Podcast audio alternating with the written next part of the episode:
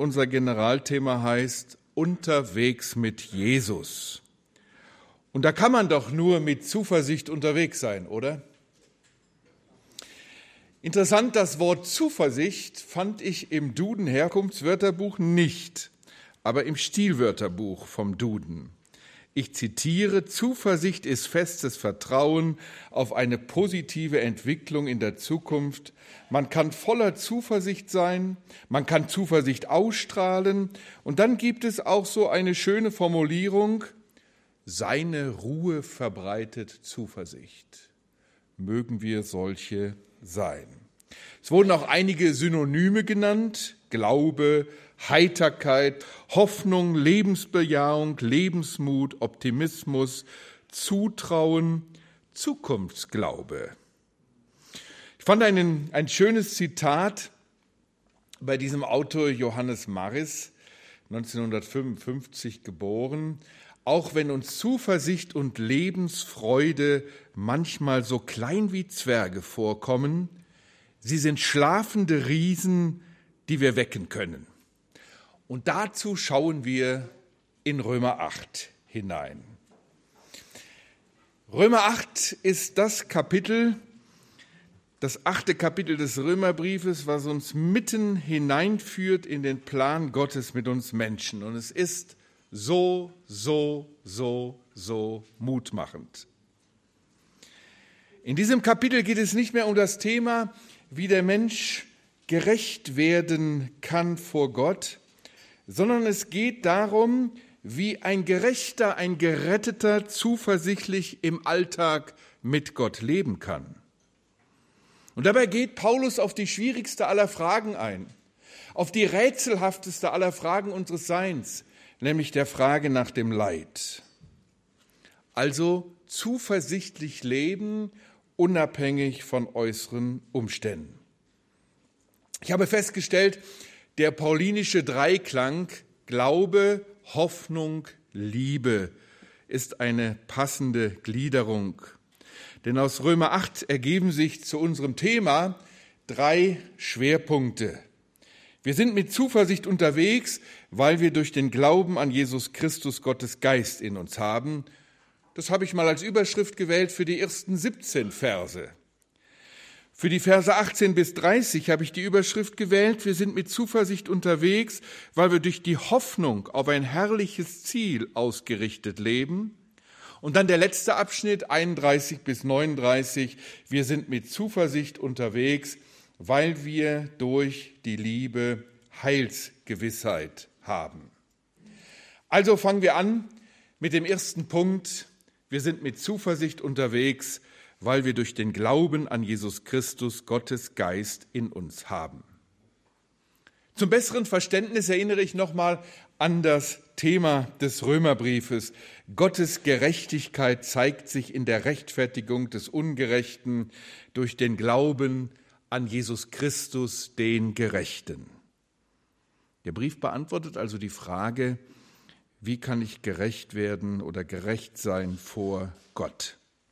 Und von daher können wir Martin Luthers Anmerkung gut nachvollziehen, wenn er schreibt, er, also der Römerbrief, ist das Hauptstück des Neuen Testamentes, das allerreinste Evangelium.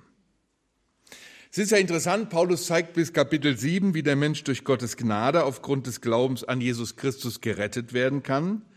Er zeigt den Weg der Erlösung aus dem Zustand der Sünde und wie man Vergebung sündiger Taten erfahren kann, bekommen kann. Und dann fasst er das Ergebnis in Vers 1 zusammen und hier heißt es in der Elberfelder Bibel, ich lese, also gibt es jetzt keine Verdammnis mehr für die, die in Christus Jesus sind. Ihr Lieben, mich fasziniert das immer wieder, dass nach 4000 Jahre Menschheitsgeschichte diese Frage endlich beantwortet ist. Endlich ist die Frage klar, wie gehen wir um mit dem Todesurteil Gottes nach dem Sündenfall? Eine herrliche Tatsache, keine Verdammnis für die, die in Christus Jesus sind. Und dann folgt die Begründung in Vers 2, denn das Gesetz des Geistes, des Lebens in Christus Jesus hat dich frei gemacht von dem Gesetz der Sünde und des Todes. Wir haben das in diesen Tagen immer wieder gehört. Wir haben also alles in und durch Christus. Es ist interessant, als ich siebte und achte Kapitel nochmal las, da fiel mir auf, im siebten Kapitel ist ganz viel die Rede von Ich. Und das endet ja dann in Vers 24 mit diesem Ausruf, ich elender Mensch. Und jetzt geht es um das Ergebnis erfahrener Gnade und den Glauben an Jesus Christus, nämlich den innewohnenden Geist. 15 Mal spricht Paulus in den Versen 1 bis 17 vom Geist Gottes. Dieser innewohnende Geist zeugt mit unserem Geist, dass wir Kinder Gottes sind. Wir sind Kinder, wir sind Erben, Erben Gottes, Miterben Christi. Was für eine Zukunft. Denn das Erbe bedeutet Herrlichkeit. Aber es liegt, eben noch in der Zukunft und bis dahin müssen wir mit schwierigen Umständen rechnen. Leid ist das Normale im menschlichen Leben.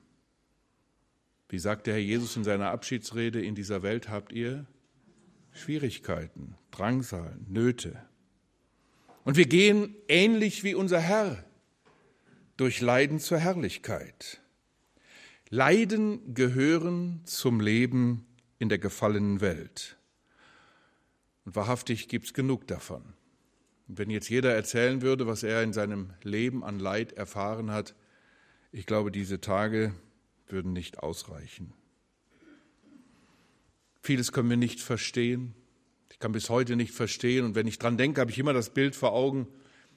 Und damit bin ich auch in der Bergwelt, wie am 5. Juli 2012 mein Schwager 70 Meter in die Tiefe stürzte, in der Nähe vom Nebelhorn und sofort tot war.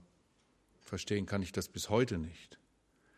Aber ich möchte auch nicht alles verstehen wollen, was Gott im Leben zulässt. Ich möchte immer wieder neu lernen, Gott zu vertrauen. Nun, wenn wir nach dem Ursprung des Leids fragen, dann ist es das Beste, was wir tun können. Wir gehen an den Anfang zurück. Im Buch der Anfänge finden wir Antworten auf alle Probleme unserer Zeit. Und alles kam durcheinander, als der Mensch so sein wollte wie Gott. Und wenn der Mensch nicht begreift, dass er höchstens der Zweite im Universum ist, ist immer der Teufel los. Alles Leid kam ins Rollen, als das Verhältnis zwischen Gott und Mensch kaputt ging. Da gab es die erste Ehekrise, da gab es den ersten Mord, da wurde das Verhältnis Mensch-Natur gestört. Seitdem beutet der Mensch die Natur egoistisch aus und die Natur bedroht den Menschen. Ursprung allen Leidens ist die Sünde. Nicht in erster Linie deine und meine persönlichen Übertretungen und Sünden, sondern diese grundsätzliche Trennung von Gott. Sünde als Prinzip, als Phänomen, als etwas, was alles zerstört hat. Und mit diesem Stichwort Leid eröffnet Paulus den zweiten Teil von Römer 8. Und da geht es um Hoffnung. Wir sind mit Zuversicht unterwegs, weil wir durch die Hoffnung auf ein herrliches Ziel ausgerichtet leben. Das machen mir die Verse 18 bis 30 deutlich. Das heißt also, ausgehend von dieser Lebenskraft, von diesem Geist Gottes, den wir im ersten Abschnitt immer wieder finden, der Hoffnung schafft. Und da ist mir nochmal aufgefallen, Menschen, die den Geist Gottes haben, haben auch ein anderes verändertes Denken. Das wird in Vers 5 sehr deutlich. Sie haben eine andere Gesinnung und sie können eben aufgrund dieses anderen Denkens auch mit dem Thema Leid anders umgehen. Wir haben also die besten Voraussetzungen, um trotz Leid mit Zuversicht unterwegs zu sein. Nun, Paulus erlebt sehr viel Leid, vielleicht mehr als wir alle zusammen, zumindest Leid wegen der Verkündigung des Evangeliums. Wenn wir 2. Korinther 11 lesen, da ist er herausgefordert, einmal aufzuzählen, was er alles wegen der Verkündigung des Evangeliums gelitten hat. nur weil er den auferstandenen Gottessohn bezeugt, dann merken wir, dass hier kein Blinder von der Farbe spricht. Paulus erträgt diese Belastung und er schöpft Kraft aus der Tatsache, dass wir als Christen nicht nur in dieser Welt leben, sondern nach unserem leiblichen Tod die ewige Herrlichkeit bei Gott erwarten. So ist Zuversicht Einsicht auf Aussicht. Ein schönes Wortspiel. Zuversicht ist Einsicht auf Aussicht. Und Einsicht mit Aussicht eröffnet uns immer neue Perspektiven. Angesichts so mancher Beerdigung, die ich im letzten Jahr machen musste, ist mir noch mal eins ganz, ganz wichtig geworden und diesen Satz möchte ich euch gerne in euer Herz einbrennen. Als Kinder Gottes leben wir nicht dem Tod entgegen, sondern wir sterben dem Leben entgegen.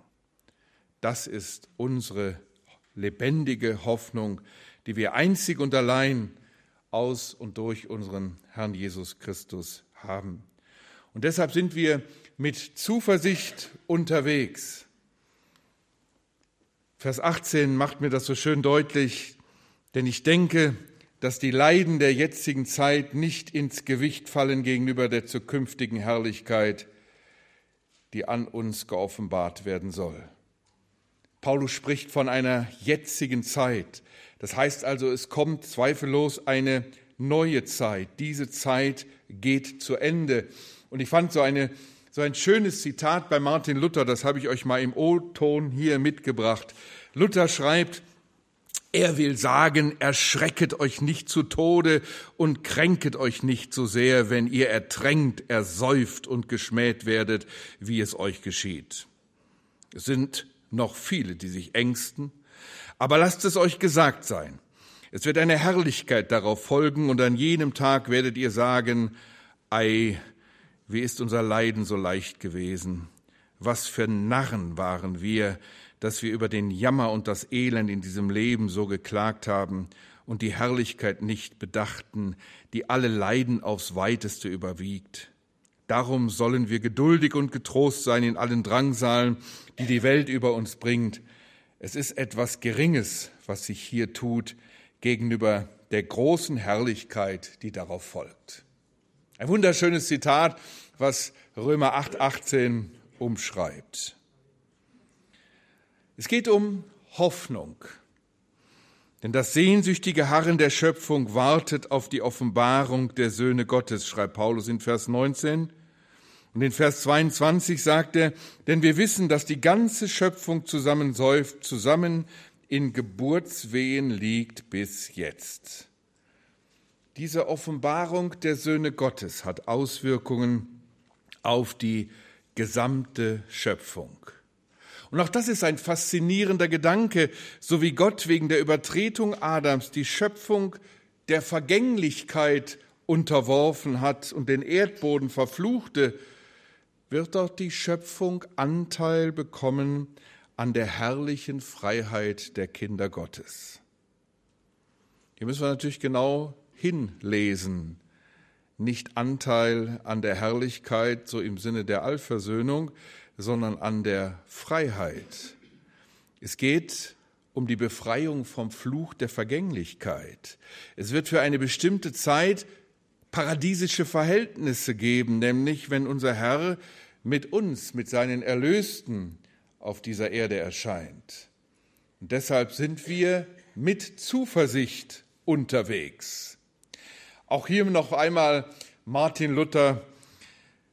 Er schreibt, Paulus macht eine kühn erdachte Person aus der Kreatur, als ob sie jemand wäre, der sprechen und denken könnte und tut, wie wenn die Kreatur ein Mensch wäre. Er sagt sie hart, sie muss dienen, sie ängstet und sehnt sich. Und dabei gebraucht er solche Worte, die man sonst von Weibern sagt, die in Kindesnöten sind. Das Wort Ängsten ist eines, das man von den Weibern gebraucht, wenn sie gerne von der Frucht entbunden wären und gerne einen fröhlichen Anblick hätten. Wir nennen es die Wehen. So bezeichnet er die ganze Kreatur als ein Weib, das in Kindesnöten liegt, das die Not gern los wäre und sich ängstet. Das sind wundersame Klänge, wenn er so die Kreatur in die Gestalt einer Person kleidet, als ob sie fühlte und seufzte. Und ein solches Bild von ihr zeichnet, dass sie ebenso wehklagt wie wir Gläubigen, die wir auf den Herrn hoffen. Du Mensch bist also nicht der Einzige, der solchen Jammer und Herzeleid fühlt. Die ganze Kreatur hat ein Verlangen danach, die Drangsal loszuwerden, so gut wie du. Martin Luther. Was sagt er in Vers 23? Da schreibt Paulus, nicht allein, aber sie, sondern auch wir selbst, die wir eine Erstlingsgabe des Geistes haben. Wir erwarten die Sohnschaft, die Erlösung unseres Leibes. Denn auf Hoffnung hin sind wir gerettet worden. Ebenso aber nimmt auch der Geist sich unserer Schwachheit an, Vers 26. Nachdem Paulus deutlich gemacht hat, die ganze Kreatur seufzt, kommt er wieder auf uns zu sprechen. Noch seufzen wir in uns selbst, denn wir warten noch auf den Tag der Erlösung. Wir sind noch nicht am Ziel, aber wir sind mit Zuversicht unterwegs. Und das finde ich auch einen sehr schönen Gedanken, den Paulus hier entfaltet, Vers 23. Der bereits empfangene Heilige Geist ist ein Beweis, dass wir das Ganze bald bekommen. Denn der Heilige Geist wird ja hier als Erstlingsgabe bezeichnet. Und im Alten Testament, im Alten Bund war das ja so, mit der Darbringung der Erstlingsgabe, also mit der Darbringung eines Teils vom Ganzen, galt das Ganze als vor Gott dargebracht. Und das ist lebendige Hoffnung. Als Kinder Gottes erwarten wir die vollkommene Sohnschaft, indem wir von unserem vergänglichen Körper erlöst werden. Paulus erwähnt hier diesen schönen Begriff Elpis für Hoffnung. Wir merken, Glaube und Hoffnung hängen untrennbar zusammen. Und sie haben beide zu tun mit dem Unsichtbaren. Das heißt, wir sehen die Ergebnisse noch nicht vollständig, aber wir sind darauf ausgerichtet und wir sind fest davon überzeugt, dass das Beste noch kommt. Aber auch das schaffen wir nicht aus eigener Kraft, sondern nur aufgrund des Heiligen Geistes, der in uns wohnt. Er nimmt sich deiner und meiner menschlichen Schwachheit an. Der Geist hilft uns also, uns in Geduld zu üben, in der Hoffnung zu leben und entsprechend zu beten.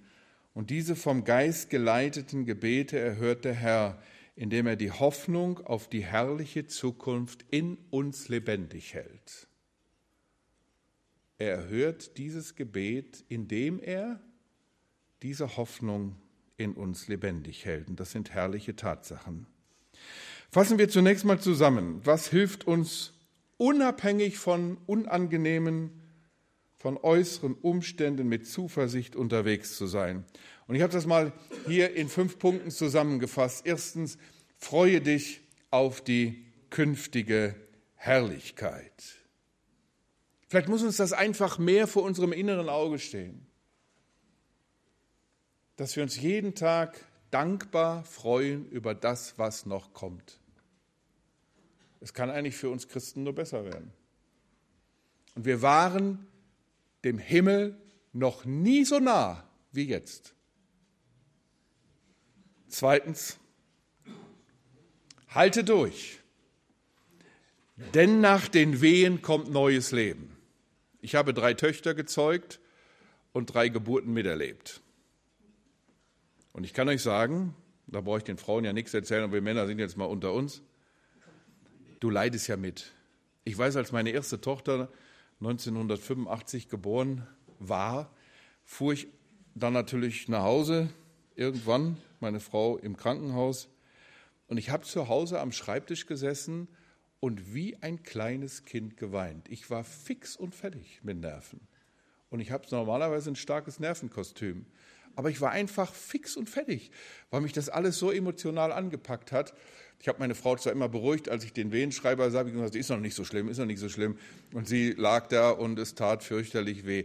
Aber dann anschließend die Freude, die Freude, wenn dann das Leben da ist, das ist Wahnsinn. Das muss man einfach erlebt haben. Also nach den Wehen kommt das Leben. Rechne mit der Tatsache der Auferstehung, macht Paulus in Vers 23 deutlich. Ich sage oft, die Tatsache der Auferstehung ist die letzte Antwort Gottes auf alles Leid dieser Welt. Und zwar die Tatsache der Auferstehung zum Leben. Viertens, bedenke, dass der Heilige Geist die Garantie ist, die Erstlingsgabe. Und denk an dieses Bild, die Erstlingsgabe ist das Zeichen dafür, dass das Ganze schon geschehen ist, dass das Ganze gegeben wurde. Gott hat uns alles gegeben, obwohl wir es noch nicht komplett genießen können. Und vertraue darauf, dass Gott alles zum Guten wirkt. Und dieser fünfte Punkt, der bringt uns jetzt zu einem weiteren Höhepunkt in diesem herrlichen Kapitel Römer 8. Es folgt einer der bekanntesten Verse, und wie oft haben wir die schon als, diesen Vers schon als Trostwort gelesen, aber wie schwer sind uns diese Worte im Alltag gefallen, anzunehmen, dass hinter allen Schwierigkeiten und Problemen Gottes gute Absichten stecken. In jeder noch so schmerzlichen Situation das vor Augen zu haben, was Paulus hier schreibt. Wir wissen aber, dass denen, die Gott lieben, alle Dinge zum Guten mitwirken. Denen, die nach seinem Vorsatz berufen sind. Ich sage mal gerne, das ist einer der bekanntesten Verse. Vielleicht aber auch einer der Verse, der manchmal missbraucht wurde, zumindest mit unbedacht gesagt wurde, ohne dass man tiefer drüber nachgedacht hat aber es ist und bleibt eine unerschütterliche Wahrheit. Mir ist aufgefallen, in diesem kurzen Abschnitt, Vers 22 bis 28, spricht Paulus ja dreimal vom Wissen. Vers 22, wir wissen, dass die ganze Schöpfung zusammenseufzt. Vers 26, wir wissen nicht, was wir bitten sollen, sind manchmal hilflos in schwierigen Umständen, recht beten zu wollen zu können. Und dann kommt dieser Paukenschlag in Vers 28. Wir wissen aber, dass denen, die Gott lieben, alle Dinge zum Guten dienen. Nun, an diesen Formulierungen wird schon deutlich, dieser Vers gilt für Menschen, die eine tiefe Beziehung zu Gott pflegen. Wie sagt Paulus, die Gott lieben. Und an dieser Stelle machen wir uns nochmal bewusst, was biblischen Glauben ausmacht. Glauben ist wirklich ein Beziehungsbegriff. Ich verteilte am Freitagnachmittag bei uns im Ort das Verteilblatt, das Wort für heute, was auch da hinten ausliegt. Und ich bekam auf einmal von einem älteren Herrn, einem ehemaligen Förster, obwohl ich hin und wieder andere Begegnungen mit ihm hatte, eine massive Ablehnung. Ich will das nicht von euch. Und hat dann richtig aggressiv gegen die Freikirchen gewettert. Ich sage, Mama Halblang, habt ihr doch noch nie was getan ich möchte doch nur dein Bestes. Ohne Jesus bist du verloren. Dann guckte er mich an, ja, sagte, ich weiß, wenn ich hier tot hinfalle, werde ich bei meinem Vater im Himmel sein. Das kannst du nicht wissen. Doch, ich sag, das weiß ich. Nein, Glauben ist immer was Unsicheres, hat mit Wissen gar nichts zu tun. Nein, für uns Christen ist Glauben Wissen, weil der Glaube eine tiefe Beziehung beschreibt, nämlich die Beziehung zu unserem Herrn Jesus Christus, unserem Heiland, der für meine, für unsere Sünde gestorben ist. Und gerade am Beispiel der Liebesbeziehung kann man den Vers 28 nochmal sehr schön erklären. Jeder von uns, der verheiratet ist, der eine Liebesbeziehung hat zu seinem Mann, zu seiner Frau, der weiß doch, zwei Liebende haben immer füreinander das Beste im Sinn. Und diese Beziehung führt doch zu einer unglaublichen Gewissheit. Ich weiß doch, dass meine liebe Frau nie was Böses im Sinn gegen mich hat. Und genau das ist hier ein wunderschönes Bild deutlich zu machen. Die Gott lieben, die in dieser Liebesbeziehung zu Gott stehen, die dürfen wirklich wissen, dass alles zum Guten dient. Und unsere Hoffnung wird eben dadurch gestärkt, dass Gott einen wunderbaren Plan für jeden von uns hat. Denn wie sagt er in Vers 29, denn die er vorher erkannt hat, die hat er auch vorher bestimmt. Und jetzt sieh genau hin, dem Bilde seines Sohnes gleichförmig zu sein, damit er der Erstgeborene sei unter vielen Brüdern. Und wie sagt er dann weiter, die er aber vorherbestimmt hat, diese hat er auch berufen, und die er berufen hat, diese hat er auch gerechtfertigt, die er aber gerechtfertigt hat, diese hat er auch verherrlicht. Gott ist immer der Handelnde an seinen Kindern. Und er hat ein herrliches Ziel für uns. Das beschreibt Paulus hier mit gewaltigen Worten. Auch an dieser Stelle möchte ich nochmal so fünf Punkte zusammenfassen, die unser Thema unterstreichen. Warum sind wir mit Zuversicht unterwegs? Weil Gott wirkt. Und was wirkt er? Er hat uns vorher erkannt. Gott weiß alles. Er ist allwissend. Er wusste vorher, wer sich von uns bekehren würde oder nicht. Das heißt aber nicht, dass er für uns, die wir bekehrt sind, die Entscheidung übernommen hätte. Entscheiden mussten wir uns selbst. Aber er wusste, wie wir uns entscheiden würden. Und er weiß auch in meiner Nachbarschaft, wie sich Menschen entscheiden würden. Aber jeder steht in der Verantwortung, denn Gott will, dass alle Menschen errettet werden und zur Erkenntnis der Wahrheit kommen. Aber dieses Wissen, er hat uns vorher erkannt, ist eine herrliche Tatsache. Und er hat uns zweitens vorher bestimmt. Gott wusste, wer glauben würde, beziehungsweise ihn wieder lieben würde und dieser hat er dazu bestimmt, dem Bilde seines Sohnes gleich zu sein. Diese Wesensänderung ist noch nicht vollständig. Diese vollständige Gleichheit wird es erst nach der Entrückung geben, wenn wir beim Herrn Jesus sind. Übrigens, einen kleinen Exkurs. Ich sprach neulich über Ehe, ausgehend von 1. Mose 2, wie alles anfing und wenn man sich mit den Anfängen beschäftigt, landet man immer bei Jesus im Neuen Testament. Und dann kam ich auf das Bild oder den Vergleich, den Paulus sieht der, von der Ehe. Er sagt, die Ehe, die Liebe zwischen einem Mann und einer Frau gleicht dem Verhältnis Christus und seiner Gemeinde. Und dann kam ich genau an diese Stelle hier, dem Bilde seines Sohnes gleichförmig zu sein. Da habe ich so überlegt, die Ehe ist ja ein tolles Übungsfeld, damit wir dieses Ziel erreichen. Aber wie finden heute manchen, manche ihren Ehepartner? Die gehen ins Internet, in so eine Börse und dann klicken die an. Ich mag einen Hund, er mag auch einen Hund. Ich mag keinen Hund. Er geht gerne Bergwandern, sie fährt gerne an die See. Also fällt das schon mal raus. Ich will ja so eine haben, die das gleiche Hobby hat. Sie isst gern Gemüse, er nicht oder was weiß ich. Da kannst du ja alles anklicken. Und dann hat man zwei Typen, Mann und Frau, die sich total ähnlich sind. Aber das ist, genau, du sagst, das ist langweilig. Das ist nicht im Sinne der Ehe, wie Gott sich das gedacht hat. Gegensätze ziehen sich an. Da vorne sitzen auch zwei Gegensätze. Waldemar und Margit. Von der Größe her kann ich das jetzt nicht so sagen, aber das trifft bei meiner Frau zu, 30 Zentimeter kleiner als ich. Meine Frau ist ganz anders gestrickt als ich. Und das ist auch gut so. Da lernen wir voneinander. Und das ist Gottes Absicht mit der Ehe, dass wir lernen, auch gegensätzliche Meinungen stehen zu lassen, mit Unterschieden umzugehen und so reifen und wachsen wir. Wenn wir alle uniform wären, dann wäre das Leben langweilig und dann würden wir diesem Ziel nicht näher kommen. Und das wurde mir nochmal klar, dass die Ehe ein wunderschönes Übungsfeld ist, um dieses Ziel, was Gott hat, zu erreichen.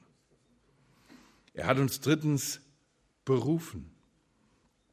Diejenigen, die glauben würden, sind solche, die Gott gerufen hat, beziehungsweise die seinem Ruf, der ja nun allen Menschen gilt, gefolgt sind.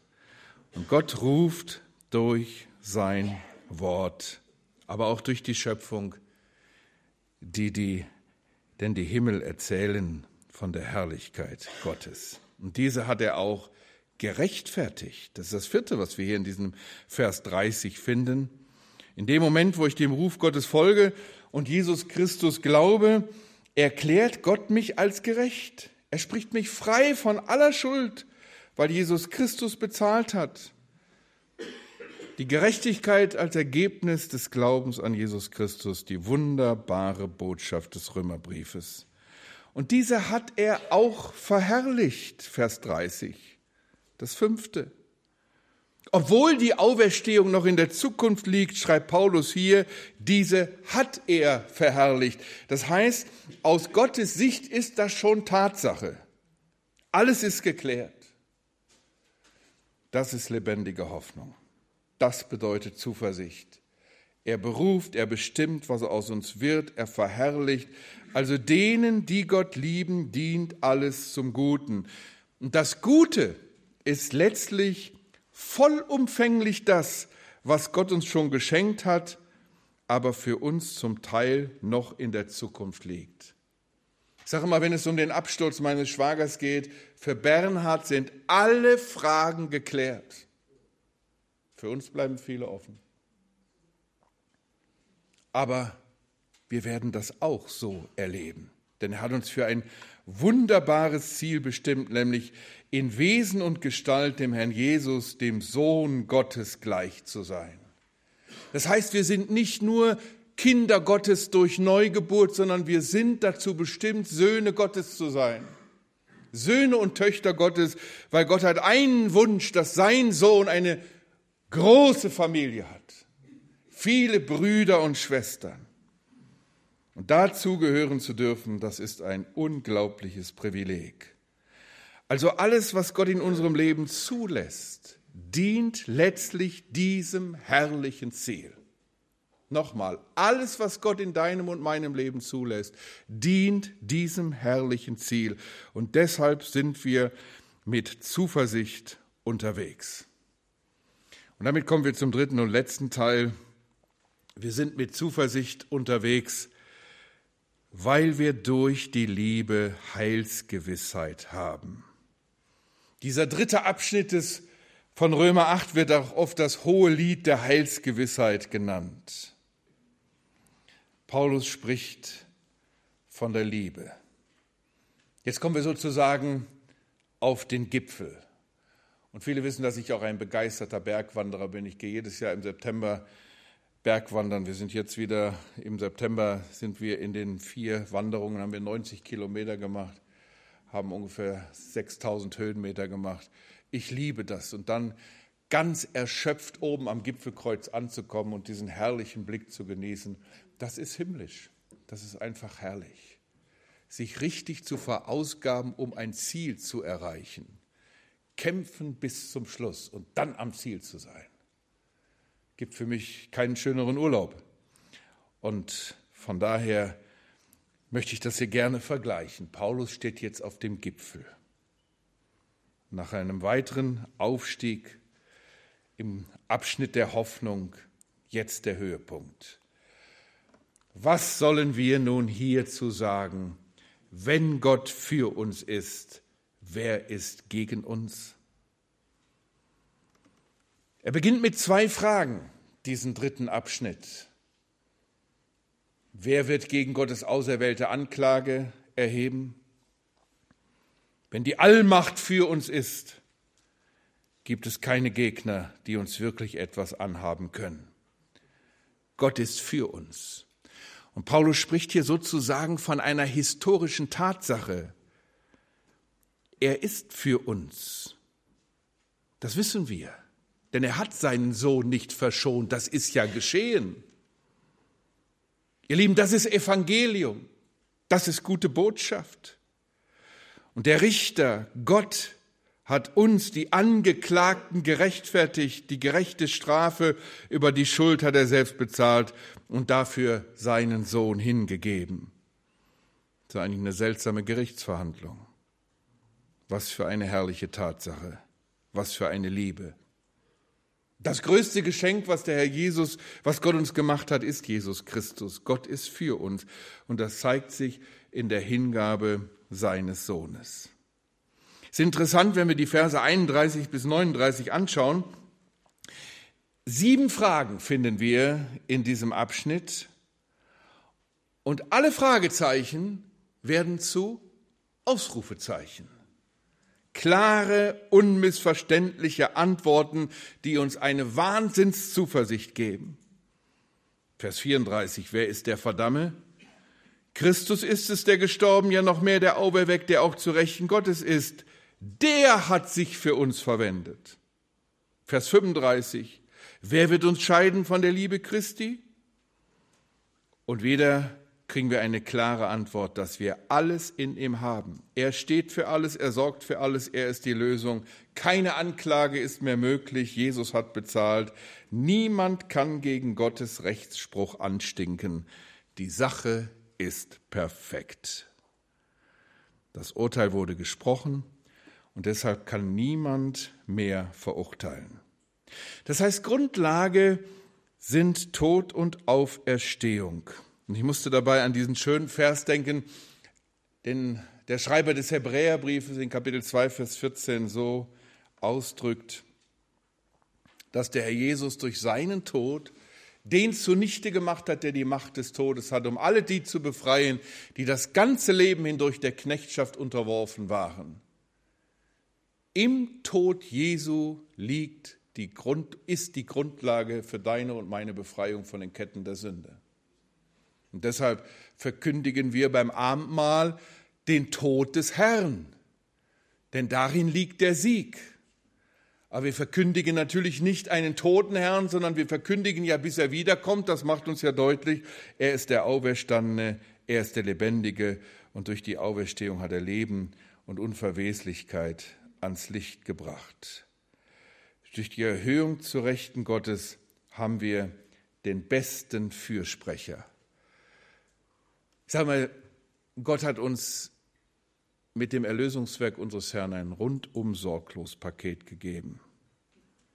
Und wenn wir Vers 35 diese Frage haben, wer wird uns scheiden von der Liebe Christi, das ist keine Theorie, denn vieles von dem, was Paulus aufzählt, mag uns irritieren und vielleicht auch manchmal die Liebe Gottes in Frage stellen. Uns kann man leicht scheiden von Gott, aber Gott lässt sich nicht scheiden von uns. Das ist das Faszinierende. Er bleibt treu, auch wenn wir untreu sind. Er steht zu uns. Er bringt uns ans Ziel. Deshalb sind wir mit Zuversicht unterwegs. Wenn wir weiter schauen, dann zählt Paulus ja zunächst mal natürliche Gegner auf, wenn es um das Scheiden von der Liebe Gottes geht. Er spricht in Vers 35 von Bedrängnis, von Angst, von Verfolgung, von Hungersnot, von Blöße, von Gefahr, von dem Schwert. Und in Vers 38 erwähnt er übernatürliche Gegner, Tod, Engel, Mächte, und in Vers 36 schiebt er seine persönliche Erfahrung dazwischen, untermauert das durch den Hilferuf des Volkes im alten Bund, zitiert aus Psalm 44 und spricht, Deinetwegen werden wir getötet, den ganzen Tag wie Schlachtschafe sind wir gerechnet worden. Angriffe werden auf das Volk Gottes gefahren. Leben mit Christus hat Konsequenzen. Leiden um Christi willen. Und Paulus spricht hier, das ist ein ganz starkes, starker Begriff, habe ich mir sagen lassen oder gelesen im Griechischen beziehungsweise im Hebräischen im Psalm 44 hingeschlachtet. Das bedeutet noch nicht einmal zur Gewinnung von Wolle wurden diese Schafe genutzt. So betrachtet eine gottfeindliche Welt auch uns, die wir für sie Fremdkörper sind. Aber an diesem tiefsten Punkt folgt jetzt dieses gewaltige Aber in Vers 37. Aber in diesem allen sind wir mehr als Überwinder durch den, der uns geliebt hat. Das ist ein ganz überschwängliches Wort. Und das kann ja nicht nur der Glaubende sprechen. Denn ich bin überzeugt, dass nichts uns wird scheiden können von der Liebe Gottes, die in Christus Jesus ist, unserem Herrn. Unser Herr rettet uns nicht nur, sondern wir haben auch als Gerettete Teil an diesem sagenhaften Sieg. Und ich sage immer, der größte Trumpf ist das Kreuz von Golgatha, denn dort wird seine Liebe am deutlichsten. Und deshalb wollen wir auch überall da, wo wir sind, immer wieder von dem gekreuzigten Christus reden und uns mit hineinnehmen lassen in diesen Vorsatz, den Paulus gefasst hat. Ich nehme mir vor, nichts anderes unter euch zu wissen als Christus und ihn als gekreuzigt. Das ist das Zentrum. Aus dieser Tatsache, aus dieser Liebe folgt eine unglaubliche Gewissheit. Deshalb das hohe Lied der Heilsgewissheit. Ich bin überzeugt. Das heißt, aus der Frage in Vers 35, wer wird uns scheiden, wird ein so deutliches, klares Ausrufezeichen von der Ungewissheit zur Gewissheit. Und selbst der größte, der letzte Feind des Menschen, der Tod, kann uns nichts mehr anhaben. Wie haben wir vorhin gesagt? Wir sterben dem Leben entgegen, weil wir wissen, Christus lebt in mir. In unserem Herrn Jesus haben wir alles, was wir zum Leben und zum Sterben brauchen. Und deshalb sind wir mit Zuversicht unterwegs, weil uns keiner etwas anhaben kann, Vers 31. Niemand kann den Allmächtigen überwinden, ich sage immer gerne, der Teufel ist zweifellos eine Weltmacht, aber Gott ist die Allmacht. Und deshalb kann uns keiner etwas anhaben. Wir sind mit Zuversicht unterwegs, weil Gott uns mit Christus alles schenken wird. Wer seinen Sohn hingibt, der gibt alles. Wir sind mit Zuversicht unterwegs, weil uns niemand erfolgreich anklagen kann. Es gibt kein höheres Gericht. Gott ist der Richter und hat alle Vollmachten seinem Sohn übertragen und der hat alles für uns bezahlt.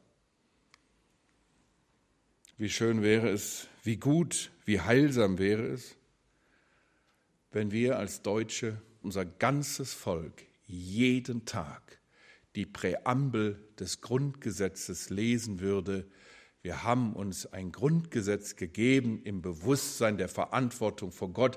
Und im Grunde erinnert uns diese Präambel jeden Tag ans jüngste Gericht, dass eines Tages jeder Mensch sich einmal vor Gott rechtfertigen muss, wie wir das schon hörten. Jeder kommt in den Himmel, aber nicht jeder bleibt im Himmel. Uns kann niemand mehr anklagen, weil Christus bezahlt hat. Wir sind mit Zuversicht unterwegs. Weil Christus bezahlt hat, kann uns keiner verdammen.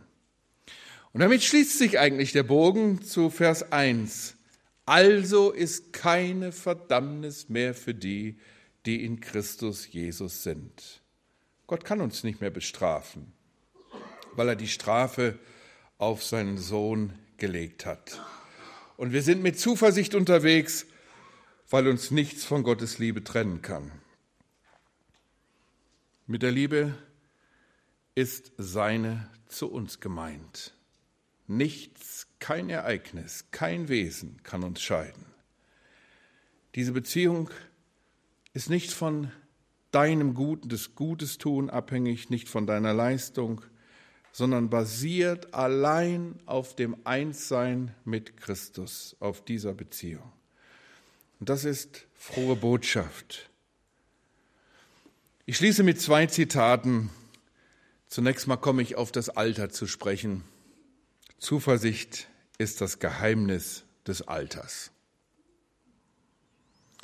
Und dann fand ich dieses schöne Zitat von einem Unbekannten. Kummer blickt zurück, Sorge blickt umher, Zuversicht blickt empor. Und diese Blickrichtung wünsche ich uns allen, gerade dann, wenn die Stürme des Alltags über uns daherfegen, dass wir mit Zuversicht unterwegs sind, ganz unabhängig von dem, was um uns herum los ist.